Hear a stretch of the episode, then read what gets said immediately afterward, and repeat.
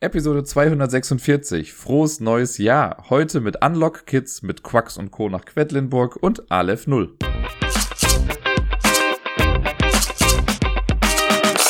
Hey yo, frohes neues Jahr, ihr Lieben. Hier ist der Dirk mit der ersten Episode des noch ganz frischen Kalenderjahres 2023. Und soll ich euch was verraten? Ich hab Bock. Ich habe richtig Bock auf das Jahr. Es stehen eine ganze Menge coole Sachen an. Das letzte Jahr war ja unterm Strich auf einer persönlichen Ebene für mich, das habe ich beim letzten Mal ja dargelegt, gar nicht mal so schlecht und ziemlich gut, eher gesagt. Und ich glaube, das ist ein Trend, der sich ein bisschen fortsetzt. Und äh, warum das so ist, das werde ich später im und sonst so dann nochmal ein bisschen näher erläutern. Aber ich kann schon mal äh, spoilen oder ein bisschen teasen, eher gesagt, dass es äh, auf jeden Fall eine Ankündigung gibt, eine Neuigkeit, auf die ich mich schon sehr freue. Die weiß ich schon ein bisschen länger, aber ich konnte es noch nicht verraten. Und es gibt auch noch was, was den Podcast betrifft, was eine relativ spontane Geschichte war, aber auch da freue ich mich schon drauf. Also äh, lehnt euch zurück, hört der ganzen Sache mal zu. Ich glaube, so ewig lang wird es heute gar nicht gehen, weil ich letzte Woche gar nicht so viel gespielt habe, deswegen ist der Teil wieder ein bisschen kürzer. Aber wir werden mal sehen, vielleicht verquatschen mich am Ende dann doch, wie immer. Und dann haben wir den Salat. Dann habe ich wieder mal gesagt, es wird keine lange Episode und dann sind wir wieder drei Stunden hier.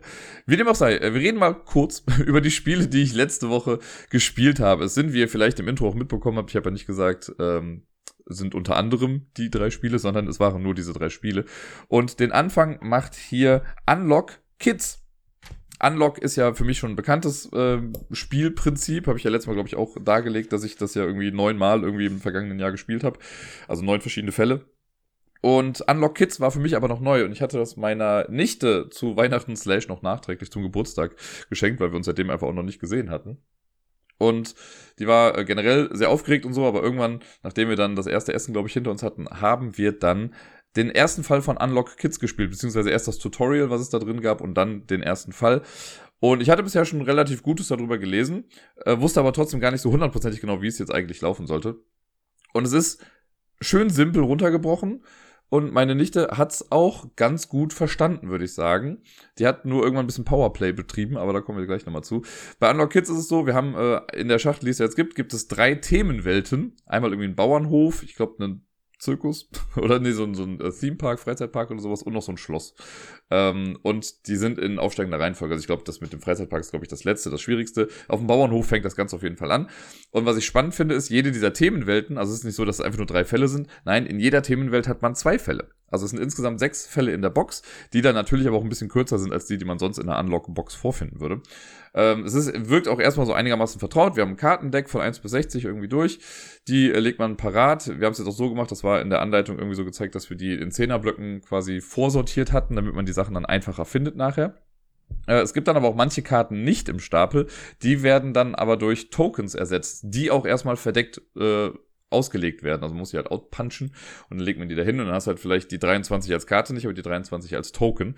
Und die unterscheiden sich nur, weil auf der Rückseite der Karten ist halt so ein Kreis drauf, wo die Zahl drin steht und auf den Token ist so eine äh, Raute drauf, auf der das dann, äh, also in der die Zahl drin steht. Und dann liest man eine kleine Einleitung durch. Wir haben jetzt den ersten Fall gespielt. Da geht es darum, dass ein Huhn verschwunden ist und wir müssen das jetzt irgendwie suchen. Und das Ganze funktioniert. Also das Tutorial hatte noch ein bisschen mehr Text, aber das äh, Spiel sonst so an sich funktioniert fast ohne Text, was ich ganz cool finde. Also es ist eher so eine Art Bildergeschichte, die man dann durchlebt. Am Anfang muss man ein bisschen was lesen, also ein ganz kleines bisschen, und am Ende so die Auflösung auch. Man kann theoretisch drin, glaube ich, auch noch ein bisschen was finden, wobei ich bin mir gar nicht sicher, ob da jetzt zwischendrin auch noch was war. Äh, Im Tutorial war das auf jeden Fall so. Aber ansonsten äh, muss man gar nicht viel lesen können. Man muss sich die Geschichte halt so ein bisschen erschließen, was einerseits cool ist, weil man halt dann nicht diese Lese-Einstiegshürde irgendwie hat und das für Kinder ein bisschen einfacher ist dann zu spielen. Allerdings fehlt manchmal auch so ein bisschen der narrative Zusammenhang dann in der ganzen Geschichte. Also, das habe ich dann gemerkt, dass, ich dachte, dass selbst ich dann dachte, ja, okay, aber was soll ich denn jetzt hier machen? Ne? Da muss man erstmal ein bisschen selber da noch drauf kommen. Ähm, das Prinzip bei Unlock Kids ist auch, wir wollen halt den Fall dann lösen. Wie gesagt, hier haben wir jetzt ein verschwundenes Huhn und das müssen wir jetzt finden. Und die Idee ist, man kriegt so einen, einen Finger, das ist wie so ein Cursor bei einem äh, Computerspiel. Und der hat unten, also da sind so Vierecke quasi und von dem Cursor hast du ein halbes Viereck so unten drauf. Und im Laufe des Spiels trifft man immer wieder auf die oberen Teile dieses Vierecks, also die oberen Hälften davon. Und man kann die dann kombinieren. Dann hältst du halt den Mauszeiger an das jeweilige Symbol. Das ergibt dann ein komplettes Symbol und es gibt dann eine Symbolmatrix, in der man nachgucken kann, ob das Symbol überhaupt da ist. Wenn man das dann findet, dann steht daneben eine Zahl und das holt man dann da eben raus. Das ist relativ clever gemacht und das versteht man auch. Also meine Nichte, die ist jetzt in der zweiten Klasse, die versteht das ohne Probleme. Die hat das gut hinbekommen. Aber ich werfe das direkt auch schon mal hier mit rein. Das hat bei ihr dann auch direkt zu dem Powerplay geführt, weil sie stellenweise sich gar nicht mehr großartig auf die Bilder oder die Geschichte konzentriert hat, sondern sie hat dann irgendwie den Mauszeiger irgendwo nur dran gehalten und hat also hat dann irgendwie geguckt, ja, okay, welche Symbole gibt's denn in dieser Matrix? Ach, guck mal, den oberen Teil, den gibt's gar nicht da, das kann's gar nicht sein. Und hat äh, quasi das System versucht so ein bisschen auszuhebeln schon, was ich also schon sehr clever für sie finde dann, aber äh, das hat halt so ein bisschen die, den Geschichtsdrive irgendwie weggenommen aus dem Ganzen. Ich musste sie dann immer so ein bisschen fokussieren und sagen, ja, aber guck doch mal, warum wollen wir denn dieses und jenes denn haben und warum brauchen wir jetzt da einen Eimer und keine Ahnung was. Ähm, hat dann auch wieder funktioniert, aber ich habe schon gemerkt, okay, die Tendenzen dazu sind so ein bisschen da, dass man das ja Powerplay-mäßig dann spielen kann. Äh, die Rätsel waren schon alles in allem sehr kindgerecht, wobei ich da auch sagen muss, also es war jetzt so der einfachste Fall. Ähm, auch da, ich glaube, meine Nichte kennt das jetzt auch nicht so wirklich, deswegen wusste sie nicht ganz genau, worauf sie achten muss. Und es gab dann schon ein paar Fälle, wo man schon genau irgendwie auch hingucken musste. Ähm, und das, wir haben es dann geschafft. Ich glaube nicht mit der kompletten Anzahl an Sternen. Ich glaube, wir hatten dann irgendwie drei Sterne. Man sammelt am Ende nämlich immer Sterne. Und es gibt so Bonusobjekte, die braucht man nicht zwingend, aber für jedes dieser Objekte, die du findest, kriegst du dann einen Stern. Und wenn du den Fall abschließt, kriegst du per se auch schon mal einen Stern. Es kann aber auch sein, dass du eine falsche Route irgendwo nimmst oder irgendwas Falsches zusammenbaust und dann kriegst du einen Stern abgezogen am Ende. Und dann, wir hatten jetzt am Ende, glaube ich, dann drei Sterne gesammelt und haben aber ein so ein Minus-Ding gehabt, also hatten wir dann zwei Sterne. Was, äh, erstmal okay war so für den Anfang. Und wir hätten wahrscheinlich auch direkt den nächsten Fall noch gemacht, aber dann gab es erstmal äh, eine Kleinigkeit noch zu essen, deswegen haben wir es dann erstmal weggepackt. Glaube ich. Ich glaube, das war die Herleitung. Auf jeden Fall erstmal nur einen Fall gemacht. Und ja, ich äh, finde es fast ein bisschen schade, dass ich jetzt nicht hier, weil ich schon gerne wissen würde, wie die anderen Fälle noch so sind, aber ich kann es mir theoretisch dann ja danach auch mal ausleihen oder nochmal mit ihr spielen. Keine Ahnung, vielleicht hat es dann ja auch schon wieder vergessen oder noch gar nicht gespielt, wenn ich das nächste Mal da bin. Dann machen wir da einfach weiter.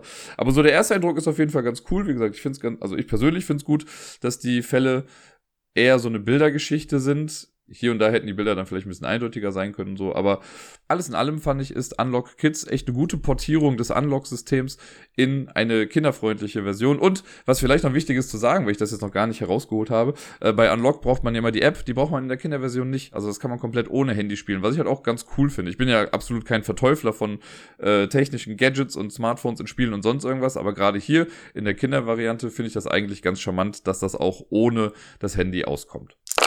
Neben Unlock Kids hat meine Nichte von mir auch noch, dieses Mal quasi als Weihnachtsgeschenk, mit Quacks und Co. nach Quedlinburg bekommen.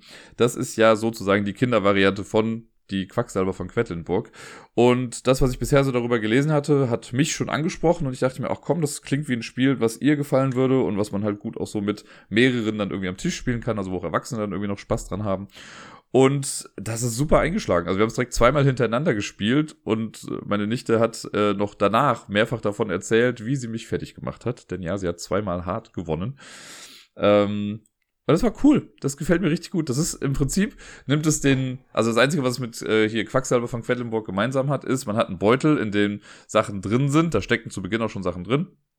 Und man zieht jedes Mal, wenn man dran ist, zieht man aber halt nur einen Chip raus. Aber man kann dann auch wieder Sachen in den Beutel reinwerfen und hofft dann eben, dass man diese Sachen dann zieht, um äh, ja gute Effekte oder so zu erzielen. Und es hat auch so ein bisschen Varianz mit drin, weil man verschiedene Sets hat. Es gibt einmal das Raupenset und einmal das Schmetterlingsset und auch da gibt es eine Einstiegs- und eine erweiterte Variante jeweils. Also man hat schon ein paar Möglichkeiten, das Spiel vom Basisspiel, vom Grundspiel noch ein bisschen aufzustocken, wenn die Kids dann irgendwie äh, ja, das ausgespielt haben oder vielleicht eine neue Challenge oder so brauchen. Das finde ich ganz cool. Äh, am Anfang muss man erst ein bisschen was auspöppeln. Da sind nämlich halt auch irgendwie über 100 von diesen Chips irgendwie mit drin. Da gibt es so einen Sortiereinsatz schon direkt mit in der Schachtel. Die werden dann noch nicht nach Farbe und so sortiert, sondern einfach die Einer-Chips kommen alle in einfach, die Zweier-Chips, Dreier-Chips, Vierer-Chips, Fünfer-Chips. Die Rubine kommen in eins. Es gibt noch Achter-Chips, das sind die Zuckerrüben, die mein Downfall waren in diesem Spiel. Äh, und dann gibt's noch das Traumkraut. Absolut kein Zungenbrecher, wenn man das ein paar Mal hintereinander sagen möchte. Und das Traumkraut ist so ein bisschen stellvertretend für die, das heißt die Knallerbsen aus dem äh, Spiel für Erwachsene, aus dem Quacksalber von Quedlinburg. Es ist hier so, wie gesagt, wir haben ein Wettrennen. Wir versuchen von unten rechts auf dem Board auf den Marktplatz von Quedlinburg zu kommen. Jeder bekommt ein Tier zu Beginn. Hier gibt es äh, vier Stück. Es gibt ein Schwein, Schaf, Esel und eine Kuh oder ein Rind oder sonst irgendwas oder ein Ochse, äh, die alle farblich halt auch einigermaßen passend sind. Also Schwein ist rosa, Esel ist grau, Schaf ist weiß und das Rind ist braun. Und dazu gibt's auch äh, farblich passende Beutel. Und so nimmt man sich zu Beginn eine Tiertafel, wo das Tier drauf ist, und eben auch dann den farblich passenden Beutel. In den Beutel kommen dann schon mal ein paar Chips mit rein. Die sind auf der Rückseite jeder Tiertafel angegeben. Das sind auch überall die gleichen. Das ist dann, glaube ich, äh, viermal das Traumkraut, ein gelber Chip mit Wert 1, zwei rote Chips mit Wert 1 und ein roter Chip mit dem Wert 2. Die kommen dann rein, werden ein bisschen durchgeschüttelt, man stellt sich unten auf das Startfeld und ich glaube, die Person, die zuletzt im Leben einen Esel gesehen hat, äh, die darf dann das Spiel beginnen. Ja, und wenn man am Zug ist, ist wirklich simpel, man zieht einfach einen Chip raus und guckt, was passiert. Es können zwei Dinge eintreten. Entweder ist es ein Traumkraut oder es ist ein anderer Chip. Das sind so die zwei Möglichkeiten, die man quasi hat. Bei dem Traumkraut ist es relativ simpel. Wenn ich ein Traumkraut ziehe, dann lege ich das auf eine Gedankenblase oder Traumblase auf meinem äh, Player-Tableau. Jedes Tier oder auf jedem äh, Tableau hat man drei so Blasen drauf und ziehe ich so ein Traumkraut, lege ich das da drauf. Heißt im Prinzip, ich muss eine Runde aussetzen. Traumkraut, dadurch werden die Tiere schläfrig äh, und wollen sich ein bisschen ausruhen quasi. Das macht man bis zu dreimal. Wenn man das dritte Traumkraut drauflegt, dann darf man sich neue Chips kaufen. Da komme ich gleich nochmal zu. Aber im Prinzip heißt Traumkraut erstmal aussetzen. Ist ja nicht so cool natürlich. Wenn ich was anderes ziehe, dann macht man folgendes. Dann geht man erstmal so viele Felder weit nach vorne, wie die Zahl auf dem Chip angibt. Es gibt äh, Chips von 1, also es gibt 1, 2, 3, 4, 5, wobei man in der Basisvariante die 5er Chips nicht mit drin hat. Und es gibt halt die 8er, das sind die Zuckerrüben, die kommen aber erst ein bisschen später ins Spiel, dann wenn man das Geld dafür hat oder die Rubine. Und genau, wenn jetzt eine 1 drauf ist, dann gehe ich halt ein Feld nach vorne und dann guckt man, welche Farbe hat der Chip, den ich gerade gezogen habe. Bei Rot ist es zum Beispiel so, wenn ich einen roten Chip ziehe, kriege ich an sich immer schon einen Rubin. Den lege ich dann auch auf so einen kleinen Rucksack, der mit auf dem Player-Tableau drauf gedruckt ist. Es gibt äh, auf der Rennstrecke aber so Felder mit einer Spirale drauf und wenn ich da drauf stehe, dann kriege ich sogar noch einen zusätzlich. Das heißt, man möchte im besten ist manchmal ein bisschen Glück natürlich auch, aber wenn man es schafft, irgendwie auf so einer Spirale drauf zu stehen, nachdem man sich bewegt hat, dann kriegt man sogar zwei Rubine noch, was ganz cool ist, weil man sich dadurch dann später mehr kaufen kann. Bei den gelben Chips ist es so, da gibt es einen Würfel und wenn ich den gelben Chip ziehe, dann darf ich ähm, erst das Feld oder die Felder gehen, die auf dem Chip draufstehen und dann darf ich den Würfel werfen und der gibt mir nochmal einen zusätzlichen Effekt. Das kann sowas sein, wie du bist direkt nochmal am Zug, du kriegst einen Rubin, du kriegst ein zweier grünen Ding irgendwie, keine Ahnung, was halt verschiedenste Möglichkeiten, was man da machen kann oder du darfst nochmal ein Feld nach vorne gehen oder sogar drei Felder nach vorne gehen. Dann gibt es grün. Bei grün ist es so, wenn ich grün ziehe, gehe ich erst wieder die Schritte nach vorne und dann darf ich einen Chip, den ich bereits gezogen habe in meinem jetzigen Durchlauf, also der schon auf meinem Player-Tableau liegt, weil immer wenn man die zieht, legt man die einfach ab auf das Player-Tableau. Ähm, dann darf ich einen, den ich gezogen habe, wieder zurück in die Schachtel werfen. Das darf aber kein Traumkraut sein. So kann ich halt so ein bisschen meinen Beutel ausdünnen. Ne? Wenn ich jetzt denke, okay, ich will die ganzen Einer nicht da drin haben, dann schmeiße ich die halt so nach und nach weg, damit ich an meine höherwertigen vielleicht dann rankomme. Und dann gibt's noch Blau und ich gestehe, ich habe gerade keine Ahnung, was Blau für ein Effekt war. Ich glaube, man darf bis zum nächsten Spiralfeld nach vorne gehen. Wir haben jetzt auch nur diese Basisvariante gespielt. Und ich glaube, wenn du blau ziehst, gehst du erst die Felder der Zahl nach vorne und dann darfst du dich noch auf das nächste Spiralfeld bewegen. Kannst einen kleinen Boost kriegst du dann. Das Einzige, was dann noch quasi mit hinzukommt in dieser Basisvariante, ist dann noch die Zuckerrübe. Die hat keinen sonder besonderen Effekt. Das ist das Lieblingsessen der Tiere. Wenn man eine Zuckerrübe im Beutel hat und sie zieht, geht man acht Felder weit nach vorne, was schon echt eine ganze Menge ist auf jeden Fall. Mehr macht das aber dann quasi nicht. So, das heißt, ne, ich habe gesagt, zwei Möglichkeiten, entweder Traumkraut, dann setzt man aus, oder man zieht äh, Nahrungsmittel, die das Tier mag, und dann kriegt man die Effekte dadurch und man versucht halt quasi nach vorne zu rennen.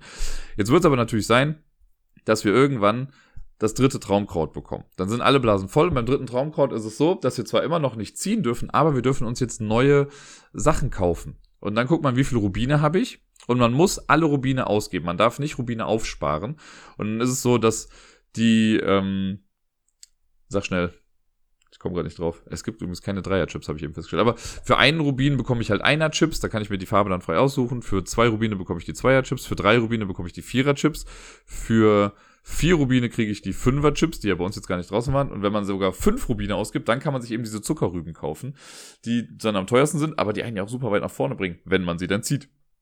So, das heißt, man überlegt dann, okay, was für Chips möchte ich haben? Natürlich sind Chips mit einer hohen Zahl eh immer attraktiver, weil man damit ja auch mehr Felder nach vorne gehen kann. Dann guckt man noch, welcher Effekt ist gerade irgendwie am passendsten. Das nimmt man dann, packt das in den Beutel rein, man nimmt das ganze Traumkraut wieder in den Beutel rein und man nimmt alles, was das Tier vorher halt gefressen hat, auch wieder in den Beutel rein, mischt das gut durch und ab der nächsten Runde kann man dann halt eben weitermachen. Wie gesagt, es kann ja manchmal sein, angenommen, ich habe jetzt fünf Rubine und ich möchte mir aus welchem Grund auch immer keine Zuckerrübe kaufen, sondern äh, zwei Zweier-Chips, dann habe ich immer noch einen übrig. Wenn ich jetzt sage, ich möchte aber keinen Einer-Chip kaufen, muss ich den nicht kaufen. Ich kann, also ich verliere den dann halt einfach. Ich muss das nicht ausgeben für Chips, aber ich kann auch sagen, ich verzichte einfach drauf. Und dann ist er halt weg. Man darf die aber halt eben nicht aufsparen. Und dadurch kriege ich neue Chips in meinen Beutel rein. Und wenn ich dann halt wieder dran bin, habe ich halt die Chance, ja das Neue zu ziehen, was ich jetzt eben reingeschmissen habe. Und das macht man immer abwechselnd. Also so ist man halt immer dran. Man zieht immer einen Chip, wenn man äh, dran ist. Das heißt, es kann dann kurz eine minimale Downtime geben, wenn man dann eben sein drittes Traumkraut gezogen hat und muss dann äh, kurz Chips kaufen. Aber weil das alles so eine super simple äh, ja, Economy hat, geht das echt flott. Also meine Nichte war da auch super schnell mit dabei und hat auch klug Sachen gekauft und hat dann guckt, ah, guck mal, wenn ich das mache, dann kann ich mir aber dafür nichts mehr kaufen und dann mache ich das doch lieber so und so. Das, das hat Spaß gemacht. Das war echt ganz cool. Und ähm, das Board, also die Rennstrecke, die gibt's auch in zwei Ebenen. Man sollte wenn man das erste Mal spielt, irgendwie, ich glaube, auf der Seite mit dem blauen Haus oder so spielt, bin mir nicht mehr sicher. Später kann man es auch rumdrehen. Der Unterschied ist einfach die Länge der Strecke. In der einfachen Variante, wir haben das sogar abgezählt, waren es, glaube ich, 50 Felder, die man dann gehen muss. Und auf der längeren Variante sind es, ich glaube, 75, 76 Felder oder so. Also dann dauert es halt ein kleines bisschen länger. Was meine Nichte dann noch direkt machen wollte, weil sie hatte so viel Spaß dabei, sie wollte direkt weitermachen. Sie hat schon gesagt, sie wollte, als wir das erste Mal durch waren, wollte sie einfach mit dem bestehenden Beutel, den wir haben, nochmal von vorne anfangen, weil sie gar nicht wieder von vorne anfangen wollte. Wir haben es dann trotzdem den Regeln entsprechend wieder von vorne quasi gespielt.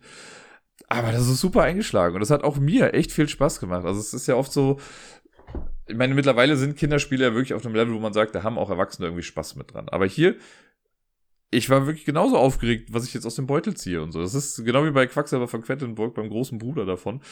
Ne, das ist so dieses gleiche Gefühl. Natürlich ist bei Quacksalber das hinterliegende Spiel ganz anders und ein bisschen komplexer mit dem ganzen Push-Your-Luck-Ding und so. Das hat man hier ja im Prinzip jetzt nicht so sehr. Hier kannst du jetzt nicht einfach sagen, ich höre jetzt auf und kaufe jetzt irgendwie was oder äh, beende meine Runde, sondern man zieht halt so lange, bis das Tier dann irgendwie schläft, dann geht's halt so immer weiter dann quasi. Ne? Also man hat da eine kurze Unterbrechung, aber trotzdem ist die laufende Runde das gesamte Spiel quasi.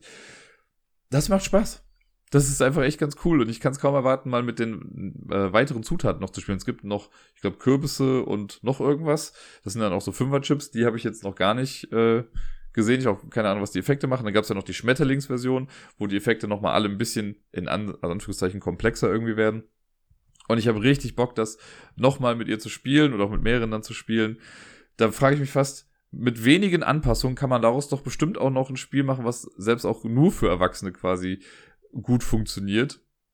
Also für mich ist das echt ein richtig, also es ist ein gutes Geschenk gewesen, das ich ausgesucht habe, weil ich mich damit selbst auch ein bisschen noch beschenkt habe. Und ich freue mich schon super drauf und sehr drauf, das äh, bald schon wieder mit dir spielen zu können. Und damit komme ich schon zum letzten Spiel der letzten Woche und das ist Aleph 0. Darüber habe ich ja letzte Woche auch schon ein bisschen ausführlicher gesprochen. Das ist dieses Deck-Debuilding-Spiel, was ich von Sarai zu Weihnachten geschenkt bekommen habe. Und obwohl ich ja ursprünglich dachte, ich war ganz gut und hätte es beim zweiten Mal schon gelöst oder geschafft, eher gesagt, habe ich dann ja festgestellt, dass ich es falsch gespielt hatte. Und ich habe es jetzt auch nochmal mit den komplett richtigen Regeln gespielt. Hier nochmal einen großen Dank an äh, Tobypsilon. Der hat mir nämlich den Penisbaum zugeschickt. Das ist ja so eine Promokarte, die äh, es wohl auf der Messe auch irgendwie gab. Die ist jetzt im Hauptspiel nicht mit drin gewesen, aber ich fand sie einfach so lustig und Tobi hatte sie und deswegen hat er sie mir dann zugeschickt. Dankeschön dafür nochmal. Ich habe auch direkt damit dann gespielt.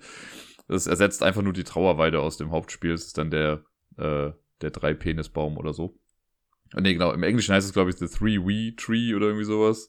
Äh, und im Deutschen ist es einfach der Penisbaum. Ein bisschen plumper, trotzdem lustig.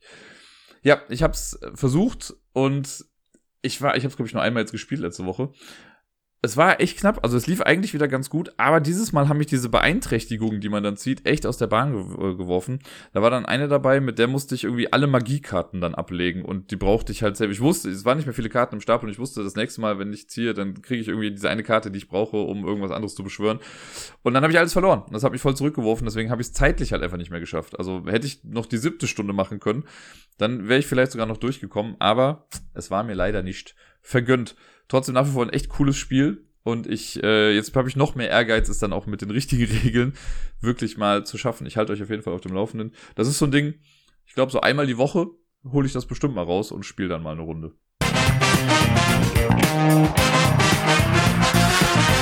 Damit sind wir schon bei der Top 10 Liste der heutigen Episode und ich fusche direkt ein bisschen, denn eigentlich ist es keine Top 10 Liste, es ist eine Top 10 plus 5 Liste weil ich mich nicht entscheiden konnte.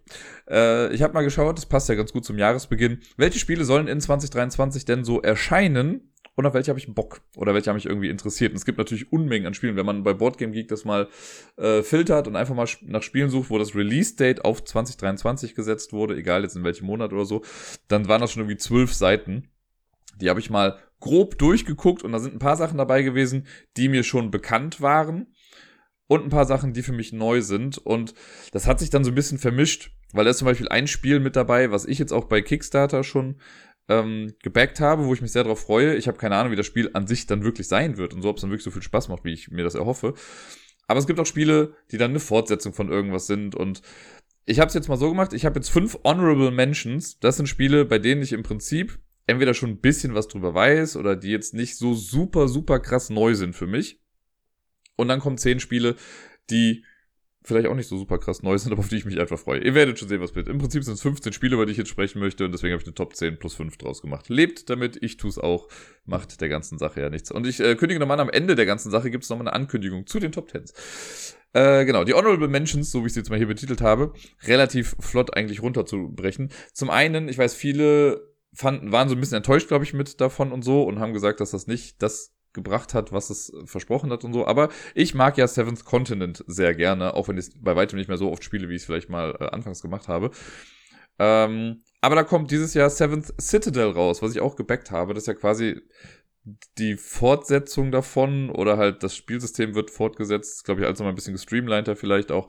Soll aber im Prinzip sonst so das gleiche sein. Wir äh, exploren halt eine Welt und müssen dann gucken, wie wir damit zurande kommen und so. Da freue ich mich einfach schon drauf. Auf äh, dem nächsten Platz, Plätze sind ja nicht wirklich, das nächste Spiel, über das ich spreche, ist auch eine geistige Fortsetzung zu My City, das äh, Legacy-Spiel von Rainer Knizia, was bei Cosmos erschienen ist, was ich jetzt neulich ja nochmal auf äh, Boardgame Arena komplett mit Sarai durchgespielt habe. Und ich habe ja letzte Woche noch darüber gesprochen, dass das Roll and Ride von My City äh, ja das Spiel ist, was ich am häufigsten gespielt habe im letzten Jahr. Und da kommt dieses Jahr My Island raus. Das ist, glaube ich, das gleiche in Grün, nur halt mit Hexfeldern dieses Mal. Aber ich habe Bock drauf. Also ich finde, My City ist wirklich ein sehr, sehr gelungenes Legacy-Spiel und macht einfach Spaß. So ein schönes, so ein Feel-Good-Game könnte man schon sagen. Und ich äh, hoffe einfach, dass My Island mir genau das gleiche gibt, nur halt mit Hexfeldern. Deswegen ist es hier gelandet. Äh, man hat auch noch nicht viele Bilder davon gesehen, ich zumindest noch nicht, ich kenne nur das Cover davon, aber das hat schon gereicht. Ich vertraue einfach mal drauf, dass die da jetzt nicht anfangen werden, irgendwelche Zombie-Apokalypsen oder sonst irgendwas mit in dieses Spiel einzubauen, sondern dass es auch so ein nettes, kleines Spiel sein wird das nächste Spiel auf der Liste ist zugegebenermaßen ein Gamble. Es ist der dritte Teil einer Reihe. Den ersten Teil fand ich mega, den zweiten Teil fand ich nicht so mega. Deswegen hoffe ich, dass Teil 3 das Gesamtergebnis der Reihe positiv hält. Und zwar ist es Cantaloupe 3. Cantaloupe 1 fand ich ja mega, das war dieses Point-and-Click-Spiel in so einem Buch, wo man Sachen miteinander verbinden musste. Das hatte auch hier und da seine Schwächen irgendwie. Ähm, aber alles in allem hat es mir echt viel Spaß gemacht. Und dann kam ja der zweite Teil letztes Jahr raus und von dem war ich ja echt enttäuscht, weil es da dieses Minigame gab und dieses Minigame war einfach, also hat irgendwie alles aufgefressen in diesem Spiel und hat einfach zu viel Platz weggenommen und das fand ich einfach zu schade und zu viel und ich hoffe, dass, also ich glaube, ich habe schon gehört, dass das im dritten Teil nicht dabei sein wird. Finde ich auch gut. Ähm, ich habe ja sonst nichts dagegen, wenn da irgendwie so kleine Minigames drin sind, aber es sollte halt auch ein Minigame bleiben und nicht das Hauptspiel dann irgendwie werden. Ja, auf jeden Fall so als Abschluss der Trilogie. Äh, und lasst euch gesagt sein, ich sag's mal als nett gemeinten Hinweis, das heißt Trilogie und nicht Triologie. Es gibt immer wieder Leute, die mir damit die Fußnägel nach oben biegen. Ähm, ja, Cantaloupe 3. Ich hoffe, dass die Geschichte zu einem coolen Abschluss kommt, weil insgesamt mag ich diese ganze Geschichte von Revenge heißt und was weiß ich nicht, alles ist ganz cool. Der Humor ist ja auch nach wie vor gegeben. Äh, Im zweiten Teil fand ich halt, war dadurch, dass dieses Minigame so viel Platz eingenommen hat, war gar nicht mehr so viel Platz für diesen ganzen Humor. Ähm, deswegen hat mir der Humor im ersten Teil auch ein bisschen besser gefallen. Aber mal schauen, wie der dritte Teil so wird. Dann habe ich äh, Terraforming Mars The Dice Game. Ich habe es leider auf der Spielemesse nicht antesten können und ich, das, was ich so gesehen habe davor, ich habe bei Rado mal so einen kurzen Run-Through davon gesehen, ähm, das hat mir gefallen. Das fand ich ganz cool. Also ich finde ja auch äh, Ares Expedition fand ich auch ganz cool. Ich habe jetzt gerade die letzten Tage noch zweimal mit Sarai das normale Terraforming Mars über Steam gespielt. Und es ist halt einfach ein cooles Spiel. Ich bin ja nach wie vor sehr dankbar, dass ich es äh, letztes Jahr oder vorletztes Jahr dann quasi kennenlernen durfte. Endlich mal. Und das hat mich dann so ein bisschen in den Bann gesogen. Und jetzt dieses Dice Game, das sah schon ganz cool aus. Also da, das möchte ich auf jeden Fall mal testen, ob ich es dann wirklich kaufe, sei aber dahingestellt. Äh, ich weiß gar nicht, ob das jetzt auch so viel kürzer ist als dann das, das Ares Expedition zum Beispiel. Aber warum nicht? Testen kann man es ja mal. Und dann habe ich noch ein Spiel, das ist quasi der fließende Übergang gleich zu meinem zehnten Platz. Äh, ein Spiel, was ich, also auf Kickstarter gewesen, ich habe es gar nicht gebackt, ich habe Sarai vielleicht ein bisschen reingeredet und sie hat es dann gebackt. Und das soll theoretisch dieses Jahr, glaube ich, so zu Halloween irgendwie rauskommen. The Dark Quarters heißt das. Und das ist von, ich glaube, von Lucky Duck Games war das. Ähm, das habe ich jetzt selber hier nur als Honorable Mention, weil es im Prinzip glaube ich, so wie ich es verstanden habe, das System von Destiny so ein bisschen aufgreift. Also wir haben auch wieder eine App, man muss QR-Codes irgendwie scannen und trifft dann irgendwie Entscheidungen. Also die Narrative da drin ist irgendwie sehr groß. Das fand ich bei Destiny ja auch so cool, dass da so viel Storytelling mit drin ist und wir halt nur hier und da quasi Entscheidungen dann treffen. Äh, fand ich ganz gut, sah mega cool aus von der von dem Worldbuilding und so. Das hat mich sehr sehr angesprochen. Und da bin ich sehr happy, dass das dann dieses Jahr hoffentlich dann auch kommt. Lucky Duck ist ja eigentlich relativ zuverlässig, was sowas angeht. Und ich sage immer Lucky Duck, ich hoffe, es ist Lucky Duck. Wenn ich jetzt was Falsches sage, tut's mir leid, steinigt mich nicht. Auf jeden Fall freue ich mich da schon sehr drauf. Und weswegen ich sage, weil das waren jetzt die fünf Honorable Mentions, jetzt kommen wir quasi in die Top 10 in Anführungszeichen rein. Und auf dem zehnten Platz habe ich ein Spiel, was ich bei Kickstarter gebackt habe. Äh, das habe ich einmal bei Shut Up and Sit Down, die haben im Podcast darüber gesprochen und die haben irgendwie ein Bild eingeblendet und ich dachte so, oh mein Gott, ich muss es haben. Und das Spiel heißt Fit to Print. Das ist im Prinzip runtergebrochen, so ein bisschen wie Galaxy Trucker, nur ein bisschen familienfreundlicher. Weil bei Fit to Print spielen wir eine Zeitungsagentur und wir müssen jetzt quasi unsere Zeitung irgendwie äh, in kürzester Zeit herrichten. Und wir haben in der Mitte eine Auslage mit verdeckten Zeitungsartikeln. Und wenn wir dran sind, müssen wir die halt irgendwie mit einer Hand greifen, uns äh, angucken und dann legen wir die entweder auf unseren Schreibtisch man hat so einen echt so einen kleinen 3D-Cardboard-Schreibtisch halt vor sich stehen, das ist mega süß. Oder legt es wieder zurück in die Mitte, aber offen. Und das machen alle gleichzeitig und suchen sich ihre Zeitungsartikel raus. Und wenn man glaubt, man hat jetzt genug für seine Zeitung, dann sagt man irgendwie Layout. Und dann müssen alle aufhören, in der Mitte was zu greifen und müssen jetzt das, was sie dann haben, müssen sie dann in die Zeitung reinpuzzeln. Und dann gibt's halt Sachen, die man irgendwie beachten muss. Also die müssen alle richtig ausgerichtet sein. Du darfst jetzt keinen Zeitungsartikel auf dem Kopf irgendwie stehen haben oder seitlich. Äh, du darfst irgendwie also es müssen Werbeanzeigen müssen mit drin geschaltet sein. Man will ein ausgeglichenes ähm, Bild irgendwie vermitteln. Das heißt, du darfst nicht nur positive Nachrichten haben, du darfst aber auch nicht nur negative Nachrichten haben. Das muss, glaube ich, immer so in der Balance dann sein. Und so versucht man dann eben seine Zeitung voll zu puzzeln und äh, das hat auch, glaube ich, verschiedene Stufen und mit jedem Mal wird die Zeitung dann größer, die man puzzeln muss. Also ähnlich auch wie bei Galaxy Trucker eben, dass das Raumschiff dann immer größer wird. Nur, dass wir halt hier, äh, ist es nicht so, dass jedes Plättchen ein einzelnes Quadrat ist, sondern die haben dann halt auch, sind dann manchmal ein bisschen größer. So. Und das, äh, ja, bringt, glaube ich, noch ein bisschen Würze mit rein. Sah auf jeden Fall sehr cool aus und das Setting fand ich ganz cool. Ich glaube, das könnte was werden und deswegen habe ich es mal mit auf die Liste gepackt, weil ich habe selber noch nicht gespielt. Ich kann jetzt nur von Shadow and Down quasi sprechen, was die berichtet haben und was so mein erster Eindruck ist vom Gesehenen. Äh, fand ich auf jeden Fall ganz nett. Bei der nächsten wird es, glaube ich, dann nicht mehr ganz so ausführlich jetzt, weil ich da stellenweise noch weniger drüber weiß. Äh, aber das nächste ist ein Spiel, das habe ich schon mal im Podcast erwähnt und ich glaube, das war irgendwie vor zwei Jahren, als ich über die Spielemesse gesprochen habe oder ich glaube, das war schon mal angekündigt für letztes Jahr dann vielleicht, aber auf jeden Fall habe ich das gesehen und dachte mir, ja doch, das erinnere ich mich doch dran. Das Spiel heißt Comic Book Crisis und das ist ein Worker-Placement-Spiel, wenn ich es richtig verstanden habe, dass man in jedem Comic-Heft spielen kann. Wie genau das funktionieren soll, keine Ahnung, ehrlich gesagt. In dem Spiel selber kommt auch ein Comic-Heft mit dazu, in dem man das spielen kann. Aber die sagen, du kannst dir jedes Comic-Heft nehmen, was es gibt, und du kannst das Spiel da drin spielen. Wie genau das abläuft, keine Ahnung, aber ich finde diese Gimmick-Idee davon ziemlich genial und ziemlich cool. Und wenn das wirklich also wenn das wirklich funktioniert und das auch wirklich interessant ist, das in verschiedenen Comic-Heften zu spielen und keine Ahnung, wenn ich jetzt dann sage, oh, hier in Detective Comics Number One und so, ähm, hat das ganz andere Auswirkungen als in, weiß nicht, Spider-Verse, sonst irgendwas. Finde ich das schon cool, wenn man sich das so ein bisschen selbst dann zusammenstellen kann, in was für Welten, in Anführungszeichen, man dann spielt. Äh, das nächste Spiel ist First in Flight. Und ich meine, das hatte ich auch auf meiner Liste für die Spielemesse äh, letztes Jahr.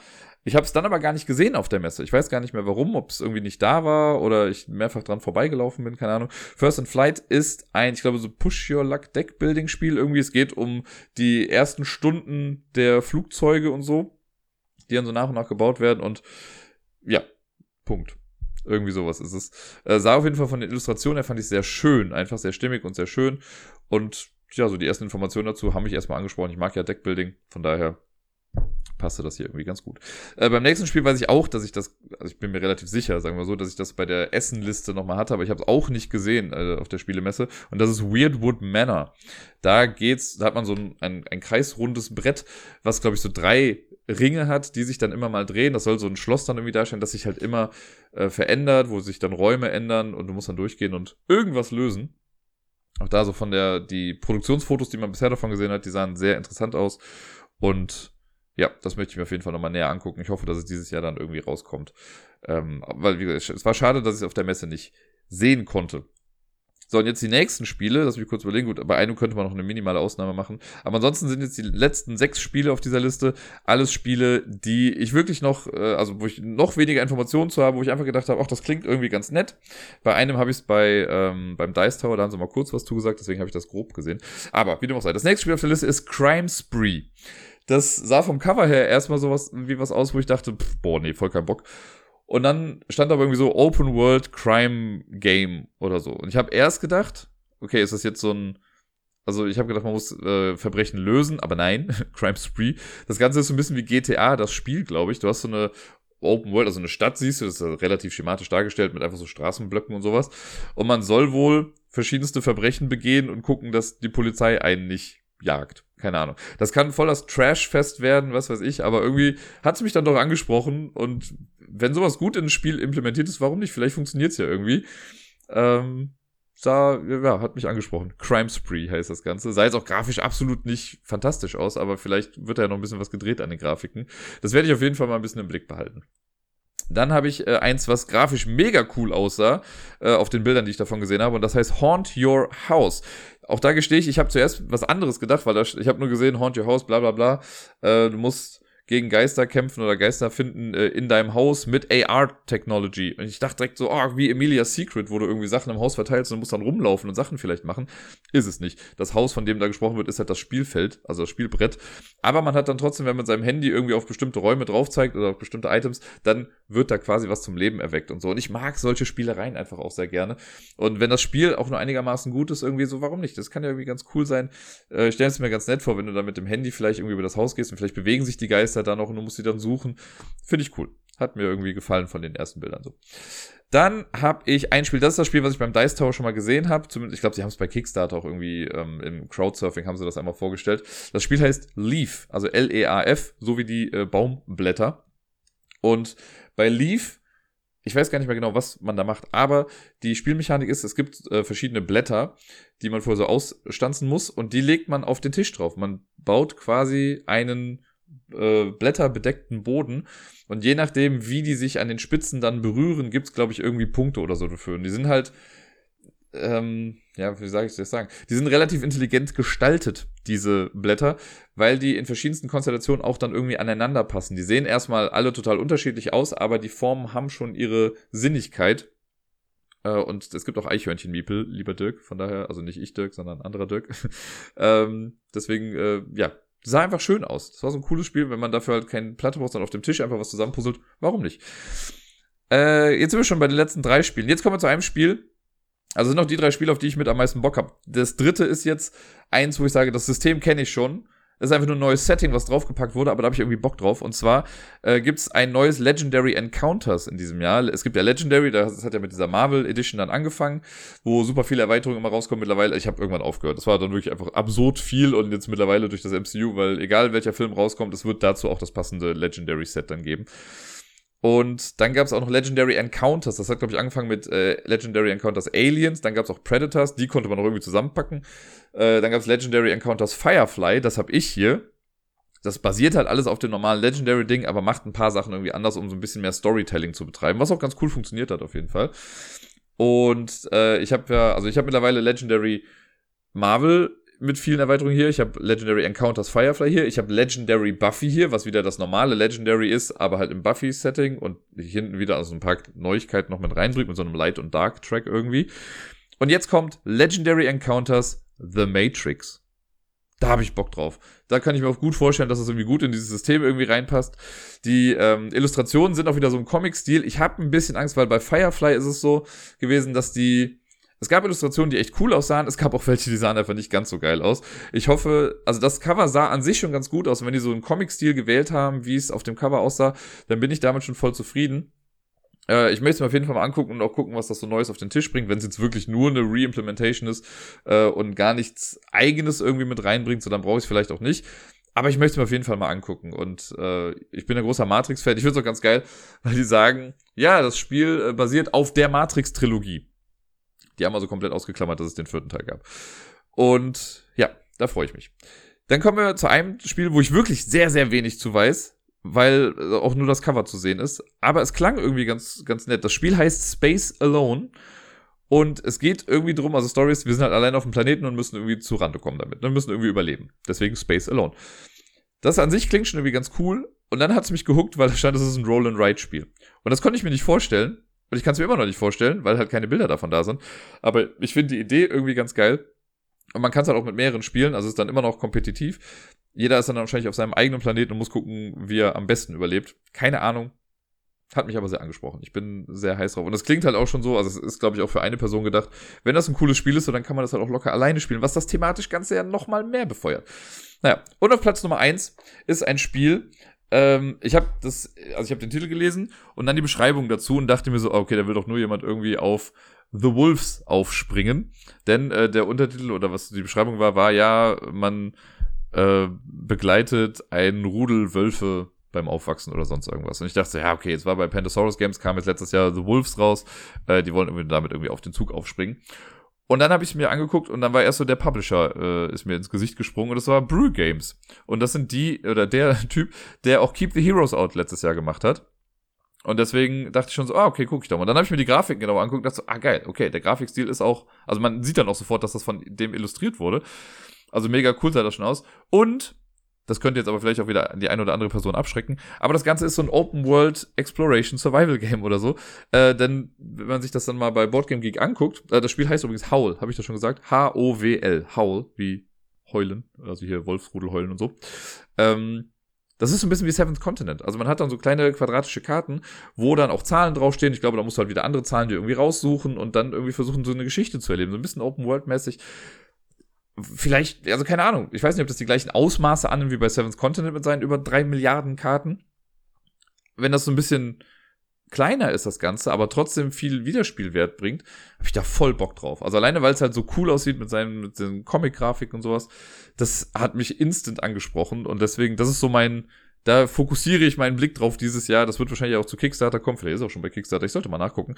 Ähm, aber auf Howl habe ich richtig viel Bock. Und das waren jetzt meine 10 plus 5 Spiele, auf die ich mich in 2023 freue. Jetzt habe ich aber gesagt, es gibt ja noch eine kleine Ankündigung in Sachen Top 10. Ich habe nämlich äh, im vergangenen Jahr, also zwischen den Jahren, habe ich mal so ein bisschen überlegt, okay, was könnte ich denn hier im Podcast vielleicht auch noch hier und da mal irgendwie anders machen oder was Neues machen. Ich mache jetzt seit fünf Jahren quasi diese Top 10 Listen und immer mal wieder mache ich ja auch sowas wie meine Top 100. Ich hatte jetzt äh, Ende letzte, in der letzten Season, sage ich mal vor der Sommerpause, habe ich ja die Top 100 äh, der Zwei-Personen-Spiele gemacht. Davor hatte ich dann ja die Top 100 der Spiele generell. Das würde jetzt bald ja auch wieder anstehen, so wenn ich ja sage, ich mache das so alle zwei Jahre, wäre es jetzt eigentlich dieses Jahr dann wieder soweit. Ähm, mal gucken, ob ich das dann wirklich mache, vielleicht nach den Sommerferien dann. Äh, ich dachte aber auch so, okay, vielleicht gibt es irgendwie eine Möglichkeit, noch ein bisschen mehr Interaktion mit reinzubringen. Und jetzt habe ich folgende Idee gehabt und sie wurde auf dem Discord einigermaßen noch abgesegnet. Äh, die Idee ist wie folgt. Ihr erstellt Top 10 Listen, wenn ihr möchtet. Also wenn du, werte zuhörende Person, sagst, ich wollte schon immer mal irgendwie eine Top 10 Liste machen zu irgendeinem Thema und ich möchte aber, dass Dirk sie dann bespricht, dann könnt ihr das jetzt machen. Äh, aber nicht einfach nur so, also ich schicke mir nicht einfach was, sondern der liebe Dirk, der Angel Collector, der hat jetzt auf dem, ähm, der hat so eine Google-Form erstellt. Das werde ich in die Show Notes mit reinpacken und er wird es äh, heute Abend, also ist ja gerade Sonntag, aber er wird es auch auf dem Discord dann posten. Und ich werde es auch auf Twitter dann nochmal posten, damit es möglichst irgendwie viele erreicht. Und wenn ihr da draufklickt, dann habt ihr äh, quasi drei Eingabefelder. Ihr könnt zum einen euren Namen reinschreiben, also mit welchem Namen ihr im Podcast erwähnt werden möchtet. Dann könnt ihr das Thema eurer Top 10 Liste mit reinschreiben. Das ist allerdings etwas, was ich noch nicht mitbekommen werde. Und dann schreibt ihr eure 10 Spiele mit dazu auf. Ne? Von 1 bis 10 einfach. Also könnt ihr gucken, wie ihr das dann irgendwie rankt. Ist für mich dann fast schon irrelevant, aber so, dass ihr dann 10 Spiele da reinschreibt, die alle irgendwie was gemeinsam haben. Und die Idee dahinter ist, ich bekomme dann von Dirk, äh, keine Ahnung, ich sage jetzt mal zwölf Stunden bevor ich den Podcast aufnehme, bekomme ich die Liste dann zugeschickt. Äh, also ich bekomme gesagt, von welcher Person ist das und äh, welche Spiele auf dieser Liste stehen. Ich werde dann, wie in einer normalen Top Ten Liste quasi, werde ich im Podcast die Spiele besprechen, einmal vorstellen, was ich davon halte. Und meine Aufgabe wird es sein, ich muss rausfinden, was diese Spiele alle miteinander verbindet.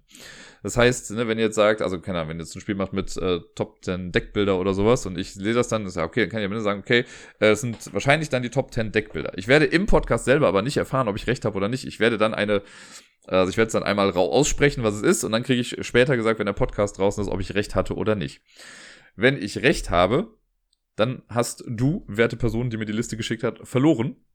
Und ansonsten hast du gewonnen. Und jetzt ist gerade noch so ein bisschen die Frage, das ist ja alles noch sehr in den Kinderschuhen irgendwie, aber meine grobe, grobe Idee war so, dass alle Personen, die es schaffen, mir eine Liste zu schicken, bei denen ich den Zusammenhang nicht erkenne, wo ich am Ende nicht das Thema treffe, was es sein soll, ähm, die qualifizieren sich dafür, damit dann irgendwie in so eine Art ja, Quizrunde, die ich am Ende der Staffel, also vor der Sommerpause dann vielleicht mal mache, wo ich dann sage, okay, ich äh, stelle ein Quiz zusammen, wir machen das nach irgendeinem Format, was wir irgendwie dann äh, audiomäßig aufzeichnen. Und dann kann man vielleicht auch noch was gewinnen. Oder keine Ahnung. Das ist so grob die Idee. Wie gesagt, das ist alles noch, das ist so, so die ersten Anläufe davon, aber ich habe da richtig Bock drauf und es ja, bringt da so ein bisschen mehr Interaktion mit rein. Ich habe dann Top Ten Listen, bei denen ich gar nicht weiß, was es dann vielleicht auch sein sollte. Äh, ich mag ja sowas dann rauszufinden was da die Verbindung sein könnte. Was ich nur gesagt habe, äh, und da wird Dirk sich dann noch ein bisschen dazwischen schalten, ist, äh, es sollte nicht zu abstrus sein. Also das Beispiel, was ich am Discord gewählt habe, war sowas wie, okay, wenn ihr jetzt mit sowas kommt wie, ja, all diese zehn Spiele haben auf Seite drei im Regelheft im fünften Wort den Anfangsbuchstaben aus dem hawaiianischen Alphabet, ist vielleicht ein bisschen zu krass. Aber, also Ne, oder manchmal habe ich auch so, ich sag's mal so, spirituelle Listen, sowas wie, ja, äh, Spiele, die, keine Ahnung, die zu verschiedenen Zirkustieren passen oder sonst irgendwas, oder welcher Star Wars Charakter ist welches Spiel. Sowas ist dann natürlich ein bisschen schwieriger nachzuvollziehen, wenn ihr dann sagt, ja, das sind alles Charaktere aus Attack on Titan, was ich nie gesehen habe oder so. Deswegen sollte es schon irgendwie nachvollziehbar sein, auch für Leute, also jetzt nicht zu sehr mit Insiderwissen vollgepumpt sein, äh, zu bestimmten popkulturellen Sachen. Ich meine, ich bin ja relativ wie soll ich sagen, versiert in solchen Sachen, aber ähm, ja, guckt einfach, dass man es nachvollziehen kann, dass es was ist, wo man sagt, ah ja, stimmt, mhm, das ist es oder das passt dazu. Aber versucht mich ruhig rauszufordern. Also vielleicht findet ihr irgendwas Cooles. Es können auch ruhig Spiele sein, die ich nicht kenne. Deswegen kriege ich die Liste halt auch ein bisschen vorher, damit ich mich schon, weil ich will ja auch über die Spiele ein bisschen was sagen können. Ich will jetzt nicht sagen, ja, jetzt ist hier äh, irgendein 18er Spiel, von dem ich keine Ahnung habe. Machen wir mal weiter. Das wäre auch ein bisschen langweilig. So ein bisschen was möchte ich über die Spiele halt erzählen. Deswegen kriege ich die vorher auch schon, um sie mir mal anzugucken. Äh, und ja, ich versuche aber trotzdem dann erst im Podcast selber mir die Zusammenhänge dann zu erschließen. Ich kann natürlich manchmal sein, wenn ich auf eine Liste gucke und ich sehe, ja, okay, das sind alles Spiele, die von Winston to Trade illustriert sind oder sowas. Vielleicht weiß ich das dann schon am Anfang. Aber mal gucken. Das äh, liegt dann quasi in eurer Hand, was für eine Liste ihr da so erstellt. Ich habe da Bock drauf. Also wie gesagt, ich äh, hoffe, ich denke dran, das in die Show Notes reinzupacken. Da ist dann äh, das Google Form Link Format zu finden. Und äh, ich pack's auf Twitter und auf dem Discord, macht der Dirk das dann nochmal. Dirk ist übrigens auch dann zwischengeschaltet. Also der wird, der nimmt das ja quasi erstmal alles in Empfang, der wertet diese Liste dann auch aus. Und er guckt auch schon. Also wenn er äh, sagt, ja, okay, dieses eine Thema ist vielleicht doch ein bisschen zu spezifisch und zu schwierig nachzuvollziehen, dann sortiert er das auch quasi schon mal irgendwie ein bisschen aus. Das sei nur schon mal vorweg dazu gesagt. Aber ich habe irgendwie Bock drauf. Vielleicht haben ja ein paar Leute von euch Lust, sich daran zu beteiligen. Ich würde mich auf jeden Fall freuen, äh, wenn ich von euch herausgefordert werde. Und das war's dann heute erstmal in der Kategorie Top 10.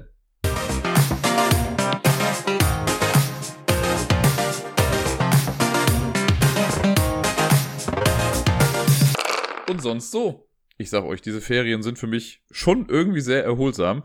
Ich habe heute noch drüber nachgedacht, dass ich dachte, okay, ich habe ja gerade erst mal eine Woche eigentlich Urlaub, wenn man es mal so hart runterbricht. Gut, ich hatte den Freitag vor Weihnachten, da war ja auch schon frei.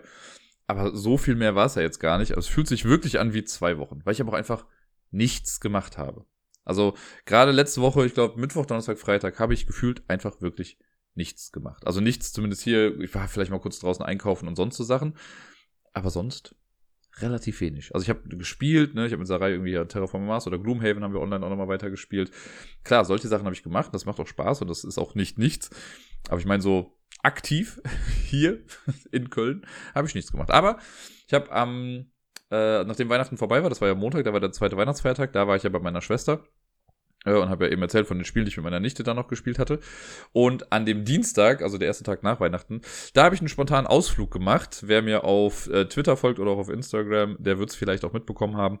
Ich war nämlich in äh, der Weltstadt Goch. kennt keine Sau. Ist ungefähr zwei Stunden mit dem Zug von Köln entfernt.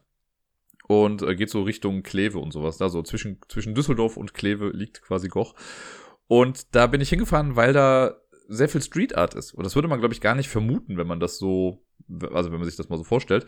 Aber da, ich habe das mitbekommen, weil ich glaube, im, äh, also nicht 2022, sondern 2021 sind halt ganz viele Street Artists äh, aus Köln und Umgebung oder generell aus der ganzen äh, aus der ganzen Stadt, aus dem ganzen Land, sind in Goch eingekehrt und haben Street Art verteilt. Es gibt nämlich so Goch History meets Street Art, das heißt so an verschiedenen Orten wurden dann halt Kunstwerke angebracht, sei es entweder Graffitis an Garagentüren oder große Wände mit Murals versehen, aber halt auch so kleine Sachen wie halt eben Sweets Nini oder Adult Remix, die ich ja sehr gerne mag oder noch viele andere kleine. Die sind halt dann einen Tag lang oder ein Wochenende durch Goch gelaufen und haben halt diese Stadt verschönert. Und da hatte ich immer schon Bock zu, hab's aber irgendwie nie geschafft. Und keine Ahnung, jetzt dachte ich mir so, ey, komm, fuck it, ich habe ja nichts zu tun irgendwie, dann setze ich mich jetzt halt in Zug und fahr los. Und bin dann auch morgens um, keine Ahnung, ich glaube um 20 nach 8 habe ich das Haus morgens verlassen und war dann um 20 nach 11, glaube ich, dann letzten Endes äh, in Goch, bin dann da angekommen und hatte auch erstmal gar keinen Plan. Ich habe dann, es gibt so eine Online-Karte, wo man dann sieht, wo was ist. Und ich bin dann erstmal zu den Outskirts gegangen, wo was ganz weit weg ist. Da habe ich mir dann ein paar Sachen angeguckt. Ja, und dann bin ich ein bisschen durch die Stadt gelaufen und habe später mit der Karte dann abgeglichen, wo war ich noch nicht. Ich habe auch nach wie vor noch nicht alles gesehen. Es gibt immer noch so eine Ecke, die ich dann außen vorgelassen habe, weil ich dachte, oh, ich habe nicht mehr viel Zeit, ich will den Zug bekommen. Es war dann ein bisschen blöd, weil dann irgendwie drei Züge ausgefallen sind und ich noch anderthalb Stunden länger am Bahnhof dann da stand. Aber das hat so viel Bock gemacht und das war so ein cooler Ausflug irgendwie. Also ich war, glaube ich, im Endeffekt vier Stunden lang in Goch unterwegs und habe ja, Sachen fotografiert, mir Sachen angeguckt, habe gegrinst, ich habe äh, eventuell auch selbst was da gelassen. Und das war ein richtig schöner Ausflug. Also wer sowas mag, Wer Street Art gerne mag, dem kann ich das sehr empfehlen, nach Goch zu fahren äh, und da auf Entdeckungstour zu gehen. Gerade in der Altstadt oder in der Innenstadt, wie man es das nennen möchte. Da gibt's eine ganze Menge so und in der Umgebung. Ich wurde einmal irgendwie komisch angeguckt. Äh, weil ich, das sind manchmal ist das ja auch einfach an Wohnhäusern irgendwie dran oder dann war ein äh, Kunstwerk war an das war so eine Garage die besprüht wurde das weiß man ja vorher irgendwie nicht. Ne? Ich habe ja nur auf der Karte gesehen, ach guck mal, da ist noch was, dann bin ich da hingegangen. Und dann kam mir eine Frau entgegen, die gerade irgendwie, weiß ich, Müll rausgebracht hat oder so. Und ich als Fremder äh, stand da mit meinem Handy und habe halt so auf die Häuser geguckt und irgendwie die Straße entlang geguckt und bin dann an ihr, hab sie auch einfach nett gegrüßt und bin dann an ihr vorbeigegangen und stand dann halt vor der Garage und habe dann halt ein Foto davon gemacht und äh, mir das angeguckt und dann meinte Entschuldigung, kann ich Ihnen helfen? Oder suchten Sie etwas? Und dann meinte ich nur so, ja, Kunst. Und dann guckte sie noch verwirrter als vorher, verständlicherweise. Und dann habe ich ihr direkt gesagt, ja, ich habe mitbekommen, hier in Goch gibt's äh, sehr viel Street Art und dass hier äh, vor kurzem erst eine ganze Menge Street Artisten waren, die halt die Stadt ein bisschen verschönert haben, so wie zum Beispiel auch diese Garage hier. Und dann hat sie kurz gerattert und überlegt, meinte, ja, stimmt, das ist ja schön, dass Ihnen das so gefällt. Und hat mir direkt den Weg gezeigt, noch zum nächsten, wo das dann irgendwie ist. Also das war dann irgendwie auch wieder ganz nett. Aber es wirkte erstmal ein bisschen creepy. Äh, ja, das war Goch. Goch in a Nutshell. Kann ich, wie gesagt, sehr empfehlen, hat Spaß gemacht. Und ich möchte auf jeden Fall nochmal hin, um mir den Rest auch anzugucken. Sind es auch nicht mehr viele Sachen, aber wie gesagt, ich dachte eigentlich, ich würde den Zug noch bekommen und dann war, stand ich noch anderthalb Stunden in der Kälte. Das war ein bisschen blöd. Ansonsten, was habe ich denn sonst so gemacht letzte Woche? Nichts, gar nicht viel. Ich habe die komplette zweite Staffel von Alice in Borderland zu Ende geguckt. Vielleicht erinnert ihr euch noch dran. Das war, glaube ich, vor zwei Jahren kam die erste Staffel raus auf Netflix. Alice in Borderland ist so eine äh, asiatische Serie, in der, das hat so ein bisschen was von, ja, keine Ahnung, von was es was hat. So ein Typ äh, gerät mit seinen Freunden in so eine Art, ich sag mal, Parallelwelt irgendwie und die müssen immer irgendwelche Spiele bestehen, um zu überleben. Könnt ihr jetzt an Saw erinnern und ja, Leute sterben auch auf brutalste Art und Weise in diesem Spiel. Äh, ist aber doch irgendwie so ein bisschen anders und das Coole ist diese, also cool in Anführungszeichen, aber wenn man diese Spiele besteht, dann sammelt man halt so Spielkarten und in der gesamten ersten Staffel ging es quasi darum, dass sie die Zahlenkarten gesammelt haben für verschiedene Spiele. Und es ist dann so, dass jede Kartenfarbe für ich merke gerade, ich rede gerade sehr schnell. Mir wurde neulich noch das Feedback gegeben, dass ich zu schnell spreche. Aber ihr kennt mich ja mittlerweile. Ich mache das ja nur, damit ihr meinen Podcast nicht auf doppelter Geschwindigkeit hört. Ähm, nein, auf jeden Fall war es so, dass die ganzen Kartenfarben, also Herz, Karo, Pik und was auch immer ich jetzt gerade nicht gekreuzt, ähm, die stehen dann für bestimmte Spielarten. Also das war Pik, war, glaube ich, immer irgendwas, was mit Kraft oder so zu tun hat. Kreuz war Teamwork, Karo ist irgendwie Logik oder so und Herz hat was mit dem Herzen zu tun, mit Vertrauen und so. Ähm, und genau, da haben sie halt verschiedenste Spiele gemacht und dann gab es halt die zweite Staffel. Da habe ich mich halt schon mega drauf gefreut und die kam jetzt und die habe ich halt in einem durchweg gebinged und ich fand die sehr cool. Äh, hier und da vielleicht ein bisschen zu groß gemacht, das Ganze. Äh, und also es gibt in der vorletzten Folge gibt's auch einen Kampf, der ist super cool, der ist super episch, aber der ist auch super dumm. Also er ist einfach nur dumm und unglaubwürdig, aber trotzdem hat es Spaß gemacht zuzugucken. Äh, und ich fand dann vor allen Dingen die Auflösung, die letzte Folge, die fand ich richtig cool. Und also das, ja, es könnte theoretisch jetzt noch eine dritte Staffel geben. Und ich meine, ich habe irgendwo auch gelesen, dass sie auch drei Staffeln insgesamt produziert haben. Äh, aber es könnte jetzt auch aufhören. Also ich hätte jetzt auch kein Problem damit, wenn die Serie jetzt aufhört. Dann ist es halt ein kleiner Cliffhanger vielleicht, aber finde ich okay. Ähm, ja, aber ich sag mal, wer die erste Staffel mochte von Alice in Borderland, guckt euch die zweite gerne an, die hat echt viel Spaß gemacht. Und jetzt gerade heute, glaube ich, zum ersten ersten ist jetzt eine Serie auf Netflix rausgekommen. Die werde ich mir auf jeden Fall angucken. Die hat, glaube ich, auch nur insgesamt acht Folgen oder so.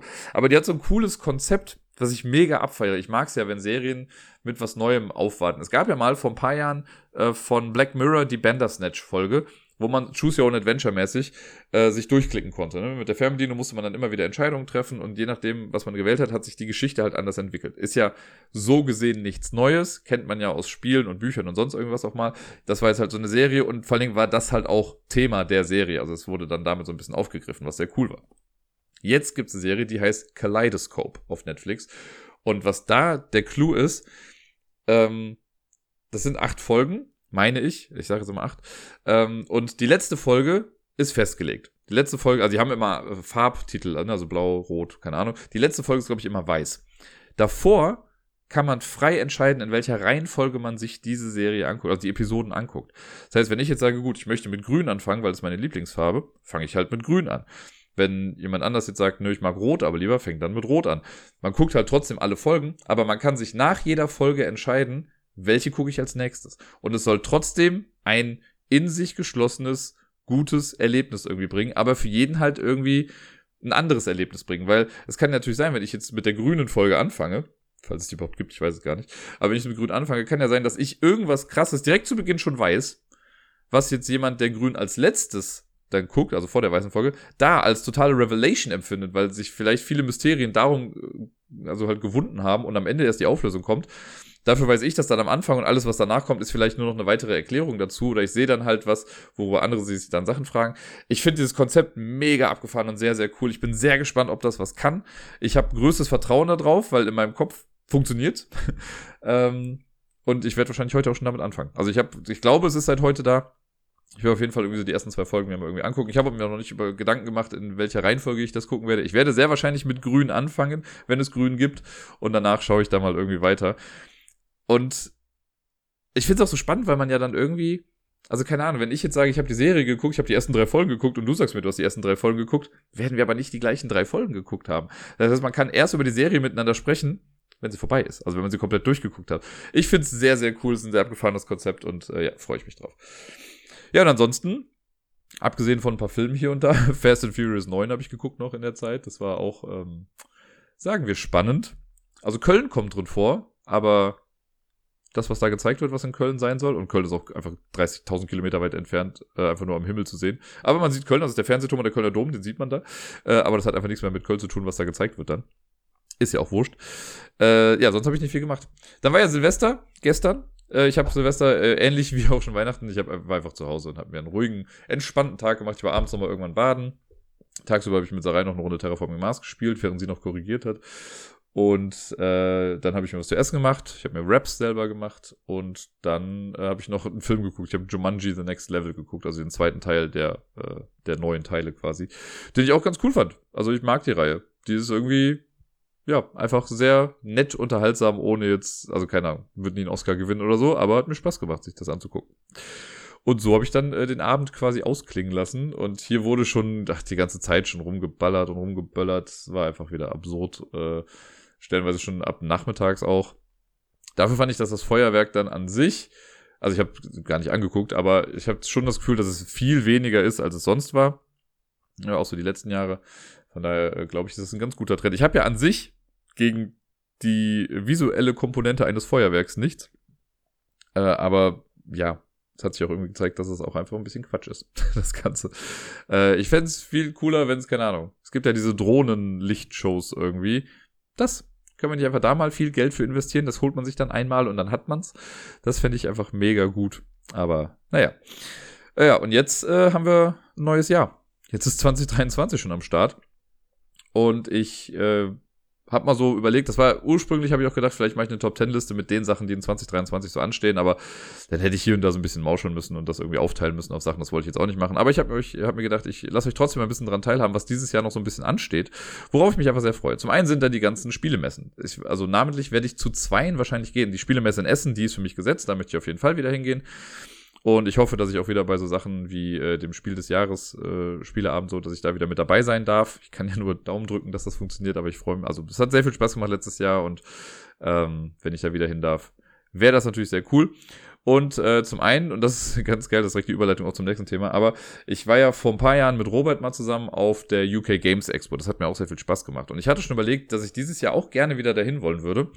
Und äh, wie es sich jetzt ergeben hat, jetzt hat mich äh, mein Kollege oder mein Chef, eher gesagt, bei Korea Board Games, wo ich jetzt ja auch arbeite, der hat jetzt gestern noch einfach gefragt, ey, hast nicht Bock da hinzufahren im Auftrag von Korea Board Games?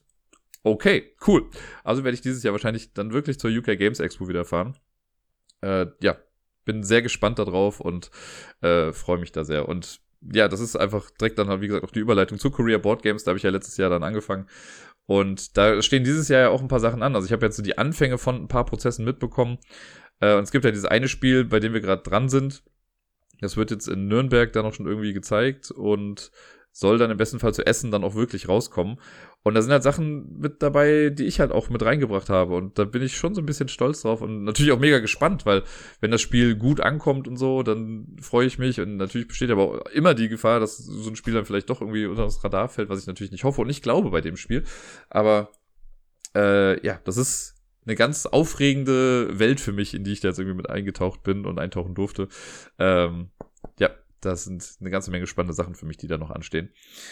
Dann habe ich äh, mir aufgeschrieben, das Community-Treffen. Letztes Jahr haben wir uns ja im September getroffen äh, mit Leuten äh, aus der Community und das wollten wir dieses Jahr auch so machen. Der liebe Helmut hat auch schon wieder einen Raum organisiert. Das wird äh, am 1. September-Wochenende stattfinden. Ich glaube, 2., 3. September oder so in Köln wieder in der alten Feuerwache. Wenn ihr da Bock habt mitzumachen, sagt einfach Bescheid. Letztes Mal waren wir, ich weiß gar nicht mehr, wie viele Leute wir waren. 16, 15, 13, 18? Keine Ahnung, ich weiß es nicht mehr. Wir waren Menschen. Und wir haben sehr viel gespielt, zwei Tage lang. Das war ein Träumchen. Deswegen auch nochmal danke, Helmut, dafür, dass du das letztes Jahr so cool organisiert hast und äh, auch jetzt schon wieder organisierst. Danke dafür. Dann äh, gibt's eine Eventreihe, könnte man fast sagen, wo ich mich auch schon sehr darauf freue. Die habe ich durch Sarai kennenlernen dürfen, äh, weil es bei ihr in der Gegend äh, gibt es quasi auch so ein Playday, wo wir, also wo halt dann Leute in der Gemeinde irgendwie spielen. Und das äh, ist jetzt von Mal zu Mal immer irgendwie ein bisschen größer geworden. Und da bin ich jetzt auch schon zweimal dabei gewesen. Und das macht auch einfach immer wieder Spaß. Ich mag so, wenn es so ein regelmäßiger Spiele-Event oder so ein Spieletreff ist, freue ich mich da sehr drauf. Und natürlich ist es für mich noch mal ein bisschen mehr Zeit, die ich mit auch verbringen kann. Von daher äh, ein Win-Win für mich. Da freue ich mich drauf. Dann möchte ich dieses Jahr nochmal in ein paar Spielecafés gehen. Das Würfel und Zucker würde ich sehr gerne nochmal besuchen. Das fand ich übrigens sehr krass. Die haben äh, gestern, glaube ich, war es, haben sie noch ein Bild davon gepostet, dass jemand versucht hat, über Nacht anscheinend da einzubrechen. Und das waren so blutige Anfänger, dass sie die ganzen Tür kaputt gemacht haben. Mega bescheuert. Warum machen Menschen sowas? Ich verstehe es einfach nicht. Ich weiß noch, im, äh, in London gibt es das Drafts, was ja auch so, ich weiß gar nicht, ob es das immer noch gibt, aber damals gab es das auf jeden Fall. Das ist auch so ein Spielecafé gewesen. Äh, und da wurde irgendwann auch irgendwie so der Tresor geklaut irgendwie da draus. Also Menschen. Ich verstehe sie einfach nicht. Naja, aber äh, wenn alles gut geht, dann werde ich dieses Jahr vielleicht auch noch nach Brüssel einmal kommen. Und da war ich ja schon mal, da gibt's das Kings and Queens, was ja auch so ein ziemlich cooles Spielecafé war. Also mal schauen, wie viele ich dieses Jahr so zusammenbekomme. Ich habe ja letztes Mal auch vom Place erzählt. Äh, vielleicht wird's ja dieses Jahr dann auch schon fertig. Und da werde ich dann mit Sicherheit ja auch nochmal irgendwie sein. Dann habe ich schon drei auf meiner Liste. Mal gucken, was sich noch so mit dazu gesellt. Und ja, äh, ansonsten habe ich äh, jetzt für meine, für meine Aussicht, worauf ich mich sehr freue, abgesehen davon natürlich mit Freunden zu spielen, mit Sarai weiterzuspielen und so, äh, habe ich aber für mich nochmal hervorgehoben, dass ich gerne mit Miepel ja mehr spielen wollen würde. Ich habe bisher, das ist fast traurig, aber in meiner gelockten Play-Statistik habe ich genau ein Spiel mit Miepel gelockt. Das war dieses Supel, von dem ich mal äh, hier auch berichtet habe dann. Und ich meine, sie wird jetzt drei dieses Jahr. Es ist jetzt an der Zeit, dass sie Pandemie lernt. Nein, Quatsch. Aber ich möchte natürlich äh, das noch mit ihr ausweiten und noch mehr mit ihr spielen und da bin ich sehr gespannt, äh, was für Sprünge sie da vielleicht noch macht und ob sie, also keine Ahnung. Im Anführungszeichen, im schlimmsten Fall hat sie auch einfach keinen Bock, Spiele zu spielen, aber an sich habe ich schon das Gefühl, dass sie das gerne macht. Äh, zwar immer noch so ein bisschen auf ihre eigene Art und Weise, aber ich werde mal die Welt der Kinderspiele ab drei dann in Angriff nehmen und gucken, was ich da so finden werde. Und da freue ich mich dann schon sehr drauf. Genau. Äh, jetzt werde ich eine Sache noch vorziehen, was ich sonst immer am Ende eigentlich mache, von dem und so, und zwar äh, Coffee. Der liebe Werner hat nämlich äh, wieder zum Jahresende auch was dagelassen. Vielen, vielen lieben Dank, Werner. Ähm, das, das Ganze, du bist ja wirklich eine Konstante, was das schon angeht, und das ist schön. Es ist unbeschreiblich schön. Dankeschön, das gibt mir sehr, sehr viel. Und äh, zu Sachen Coffee habe ich auch noch was zu sagen. Ich habe nämlich überlegt, weil man kann bei Coffee, ich gebe ja zu, ich füttere Coffee nicht wirklich mit Inhalt und so. Ne? Das ist ja wirklich für mich nur so eine Plattform von, wenn ihr mich unterstützen wollt, könnt ihr das machen. Und ich habe da mal so ein Ziel eingestellt von wegen, ja, so ein mobiles Aufnahmestudio habe ich ja im Prinzip schon. Ich habe mir damals schon für die UK Games Expo damals habe ich mir das Surface irgendwie gekauft und ich muss das einfach nur mal mehr etablieren, dass ich quasi auch von unterwegs aus vielleicht Sachen aufnehmen könnte, wenn es da mal wichtig wird. Aber wenn ich jetzt zum Beispiel dieses Jahr auf die UK Games Expo wieder fahre, wäre das da ja vielleicht ganz sinnvoll. Und ich habe überlegt, so ein Ziel oder ein Projekt, das ich gerne dieses Jahr in Angriff nehmen wollen würde, und dafür muss ich eine ganze Menge aufräumen, deswegen wird sich das noch ein bisschen hinziehen. Ähm, aber ich habe, also das kennen jetzt nicht viele, aber ich habe hier in meinem Wohnzimmer, habe ich noch eine Abstellkammer. Das ist einfach nur ein kleines Zimmerlein, also Zimmer ist schon zu viel gesagt, ne? das ist halt eine kleine Kammer. Da steht halt ein Regal drin und es ist halt wirklich so eine Rümpelkammer. Und in meiner Vorstellung könnte man daraus aber auch so ein minimal kleines Tonstudio machen. Sodass ich da quasi alles verkleide irgendwie, damit der Sound irgendwie gut ist, äh, mir so einen kleinen Tisch an die Wand montiere, wo dann halt einfach der Laptop irgendwie draufsteht, äh, das Mikro irgendwie mit an die Wand montiere, vielleicht noch, ja, ein paar Extras oder so, weiß ich jetzt nicht ganz genau, was da noch alles mit rein könnte. Aber das ist so ein bisschen meine, also falls sich so anhört, als würde ich mich wegdrehen und neben das Mikro sprechen, dann ist das so, weil ich gerade zu dieser Tür gucke. Aber in meiner Vorstellung könnte das irgendwie gut klappen und funktionieren, dass man da halt wirklich so ein kleines Mini-Tonstudio mit reinbaut. Äh, und das würde ich dann in der Tat bei Coffee dann wieder als Ziel mit reinsetzen, weil ich habe, ich müsste da mal gucken, was ist so realistisch, was bräuchte man da an Geld dafür, für diese ganzen Verkleidungsmaterialien und äh, da muss ja was in die Wand geschraubt werden. Ich weiß, dass das jetzt auch keine tragenden Wände sind, also muss man da nochmal gucken, was genau das dann sein könnte. Aber irgendwie habe ich da Lust zu. Und das, äh, vielleicht wird das mein Langzeitprojekt in diesem Jahr. Wenn schon mein großes Projekt des Spielecafés noch weiter auf Eis erstmal liegt, kann ich ja das vielleicht mal so langsam äh, versuchen, in die Tat umzusetzen. Genau, so viel dazu. Und jetzt äh, habe ich, äh, genau, ich habe ja gesagt, es gibt irgendwie so zwei Ankündigungen. Eins war das mit der Top Ten Liste, was ich eben gesagt habe. Ne? Also hier nur nochmal der Hinweis für die Leute, die vielleicht die Top Ten Liste jetzt eben nicht mitbekommen haben. Äh, ihr dürft mir jetzt gerne selber Top Ten Listen mal schicken und ich muss rausbekommen, was das Topic dahinter ist. Also äh, es gibt einen Google ähm, ein, ein Google-Form, ein Google-Dokument, was der liebe Dirk slash Angel Collector in Klammern dafür äh, erstellt hat das werde ich in die Show Notes mit reinpacken. Auf dem Discord ist es zu finden. Bei Twitter werde ich es auch noch veröffentlichen. Äh, wahrscheinlich dann jetzt irgendwie im Laufe der Tage. Und da könnt ihr dann zum einen euer Name reinschreiben, das äh, Thema der Top 10 Liste und dann die 10 Spiele. Und ich kriege aber nur eure Namen und die 10 Spiele. Und ich muss dann quasi live on air herausfinden, was die Verbindung ist. Was ist das äh, Topic dahinter? Es gibt so ein paar Einschränkungen. Also Dirk wird sich davor klemmen und wenn jetzt total abstruse Sachen kommen, ähm, sowas wie, ja, die heißen alle so wie meine Großcousins aus aus Jemen, keine Ahnung. Äh, Kenne ich ja nicht, deswegen könnte ich das wahrscheinlich nicht äh, herausfinden. Aber also sollten schon Sachen sein, die irgendwie rauszufinden sind. Aber es dürf, darf auch ruhig schon ein bisschen knackiger sein. Dirk ist da im Endeffekt die letzte Instanz und wird äh, sich da vorschalten. Und wenn ich es dann schaffe, ich erzähle das quasi immer nochmal, aber wenn ich es äh, schaffe, dann habt ihr quasi verloren. Wenn, wenn ich nicht schaffe, die richtige Lösung rauszubekommen, und die kriege ich auch erst dann irgendwie am nächsten Tag oder so, dann ähm, dann habt ihr gewonnen und alle, die es schaffen, mir eine Liste zu geben, die ich nicht rausbekomme, die werden dann am Ende zu so einer Art Gesamtquiz oder so mal eingeladen. Gucken wir noch alles in den Kinderschuhen, schauen wir uns mal an, wie sich das dann so entwickelt, wie viele Leute überhaupt mitmachen. Aber ich habe da Bock, also wenn ihr Bock habt, macht das sehr gerne. So ein bisschen Interaktion zwischen uns ist ja vielleicht ganz nett. Das einfach nur mal ganz grob schnell runtergerissen, was ich eben schon mal gesagt hatte, für die, die es vielleicht eben halt in der Top 10 nicht mitbekommen haben oder die, die übersprungen haben. Aber eine große Ankündigung noch zum Schluss ich, es ist was, was ich schon was länger weiß, aber ich konnte es jetzt noch nicht sagen. Es ist erst heute offiziell, ab dem 1.1. bin ich nämlich offiziell Mitglied bei Beeple. Das wird vielleicht einigen von euch nicht sagen, aber ich, weiß auch, dass es welche gibt, denen es was sagt. Beeple, das ist so ein, ja, ich sag mal, ein Zusammenschluss, ein Netzwerk von Bloggern, Podcastern, YouTubern, was weiß ich nicht allem, die alle äh, quasi Medienschaffende sind in der Brettspielwelt. Und äh, die machen gemeinsame Aktionen, schließen zusammen, helfen sich gegenseitig und versuchen einfach einen äh, nettes Konglomerat an Menschen zu sein, das die Brettspielwelt bereichert. Ich fasse das mal ganz grob zusammen irgendwie. Und ich weiß noch, dass ich, als ich angefangen habe mit dem Podcast und ja wieder dadurch dann so ein bisschen auf Twitter auch zurückgekommen bin, da habe ich das schon mal irgendwann gesehen, dass es das gibt und habe, glaube ich, irgendwann mal auch getweetet von wegen so, oh, wenn ich groß bin, möchte ich auch mal Mitglied von Beeple sein. Mittlerweile bin ich, glaube ich, groß oder alt genug mit dem Podcast, um äh, Teil zu sein. Ich wurde nämlich jetzt angesprochen und gefragt, ob ich nicht mitmachen wollen würde und hatte da schon ein nettes Gespräch auch mit dazu. Und ja, ab heute bin ich offiziell mit dabei. Ich bin jetzt auch schon, ich habe eben schon gesehen, auf dem Discord bin ich jetzt auch schon gelistet als Mitglied. Äh, es wird auch irgendwann nochmal die, jetzt, äh, die Tage irgendwann auf der Homepage von Beeple äh, wird es auch eine offizielle Ankündigung geben. Und äh, ich bin mal sehr gespannt, was das so bringt. Also es hat für den Podcast hier eigentlich keinerlei Auswirkungen. Ich mache nach wie vor den Ablagestapel ganz genau so, wie ich ihn bisher mal gemacht habe. Und auch sonst wird sich mein, äh, der Ablagestapel Kosmos, sage ich mal, der wird sich nicht großartig verändern. Er wird nur bereichert, im besten Fall. Äh, und es kann auch mal sein, dass ich dann halt für Beeple noch irgendwas mit dem Podcast vielleicht mache. Also, dass ich halt, also nicht für den Beeple, dass ich einen Beeple-Podcast aufnehme, sagen wir mal so, oder dann eine Episode mache und dann wird das da halt veröffentlicht und nicht hier. Äh, und dann würde ich das natürlich dann einmal hier erwähnen, dass ich das da gemacht habe. Äh, oder keine Ahnung, vielleicht werde ich irgendwo zu mit eingeladen oder mache irgendwelche Aktionen mit. Das würde ich dann hier immer mal kundtun. Vielleicht gibt's ja auch äh, Mitgliedsmenschen, MitgliederInnen ähm, aus dem Bibel-Netzwerk, die dann hier vielleicht mal irgendwie mit rumwuseln. Gucken wir mal, was das alles so bringt. Ich bin auf jeden Fall sehr gespannt. Es war für mich eine große Ehre, dass ich gefragt wurde. Das hat mich sehr, sehr gefreut. Ich habe ja auch einige von denen äh, jetzt während der Spielemesse dann auch schon kennenlernen dürfen. Alles sehr sympathische Menschen.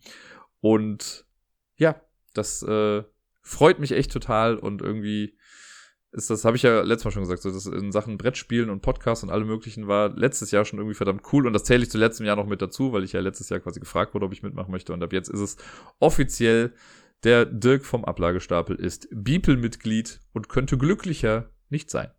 Und damit beende ich die heutige Episode, die erste Episode in diesem Jahr.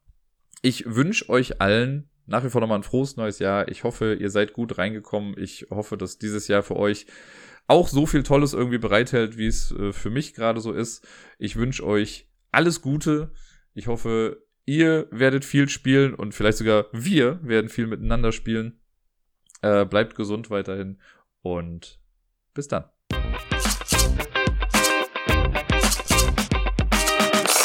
Das Jahr fängt sogar mega entspannt an. Also ich meine, es ist ja Sonntag, da hat man ja ohnehin nicht so viel zu tun. Aber eigentlich hätte ich heute Abend Karaoke moderieren müssen. Aber das äh, konnte ich heute Abend doch noch abtreten. Das heißt, ich habe einen gesamten Tag frei, um Kaleidoskop zu gucken.